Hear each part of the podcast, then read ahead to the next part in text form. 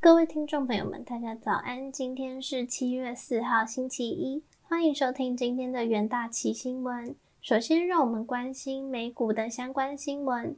上周五，美股下半年首个交易日经济数据持续抑制市场情绪。美股周五开盘后呈现震荡局面，美光释出低于预期的财测后，晶片股一路下杀。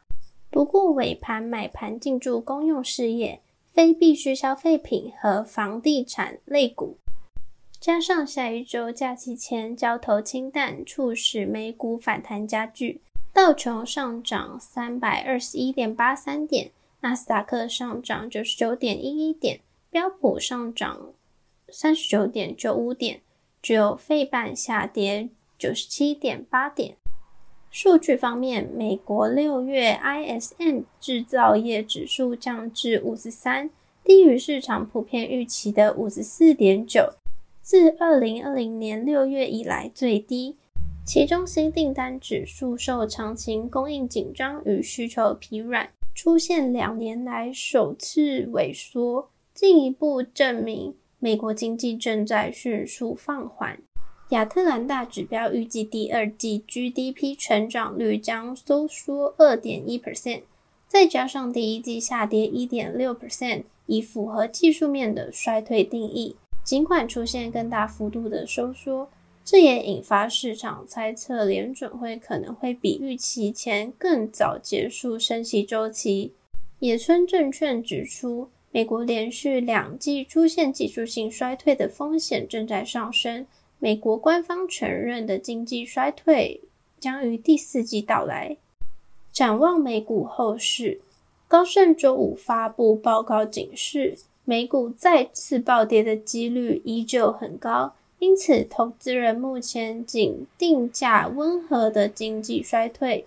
摩根士丹利预估，美股将再跌十 percent 后才会触底。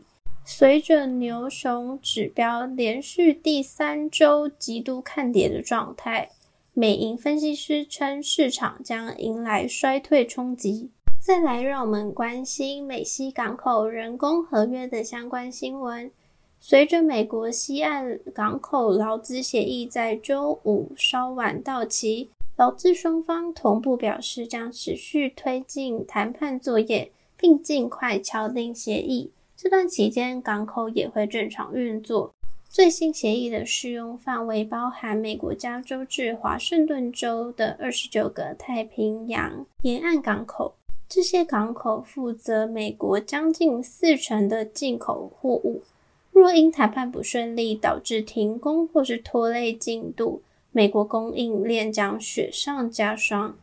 代表货运公司的太平洋海事协会与代表劳工的国际码头和仓储工会发布共同声明：虽然劳资合约不会继续展延，但运输作业仍要持续进行。在达成协议以前，港口都会正常运作。双方均了解港口对地区和美国经济战略的重要性，认为有必要尽快敲定新协议。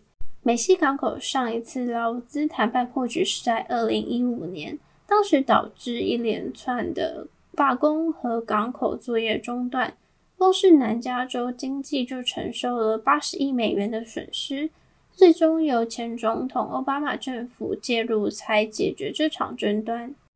协会曾发布声明表示，双方无意发起会加剧现有航运僵局的罢工。尽管如此。为了避免潜在风险，仍有托运人将货物运出美西岸港口，进而推高美国东岸的运输成本。最后是欧美亚六月制造业景气全面下滑的相关新闻。最新数据显示，从欧洲、亚洲到美国，全球六月制造业景气全面下滑。需求降温代表物价飙高和利率上升正在侵蚀消费力，推动疫后经济复苏的消费融景恐怕转为萧瑟。无论是南韩、意大利或美国，上周五出炉的制造业采购经理人指数都诉说着同一件事：新订单减少导致工厂产出的增速放缓，甚至转跌。来自海外买家的新订单降得最明显。各国央行纷纷以升息抑制需求，而物价高涨本身也是开始抑制需求。连还没升息的欧元区等消费也降温。如果销售降温有助于缓解通膨压力，将有利央行打击通膨的任务。根据供给管理协会，美国六月制造业指数增速为两年来最快，新订单指数两年来首次降温。而中国六月工厂活动虽然因为防疫松绑，出现三个月首次成长。但显示海外需求疲软，新出口订单仍下降。企业正陆续发布预警，例如中国的中芯国际五月曾预告晶片过剩，消费性电子产品和家用电器需求大减。日本无印良品母公司调降全年获利预测，理由是需以大量折扣消化过剩的库存。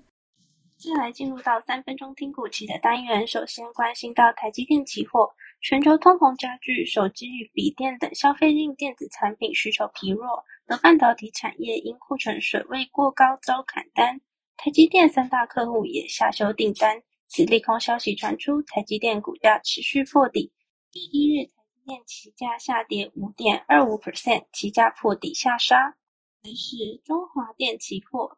五 G 用户持续增加，与大数据营收成长，资讯专案营收较去年同期大幅跃进，带动整体营收持续走扬。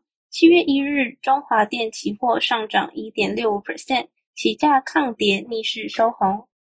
最后关心到南亚科期货，受到科技业终端需求减少与通膨严重影响消费者信心。南亚科消费性产品的销量减少，恐造成第三季传统旺季不旺的情形。七月一日，南亚科期货下跌一点五三 percent，期价弱势破底收黑。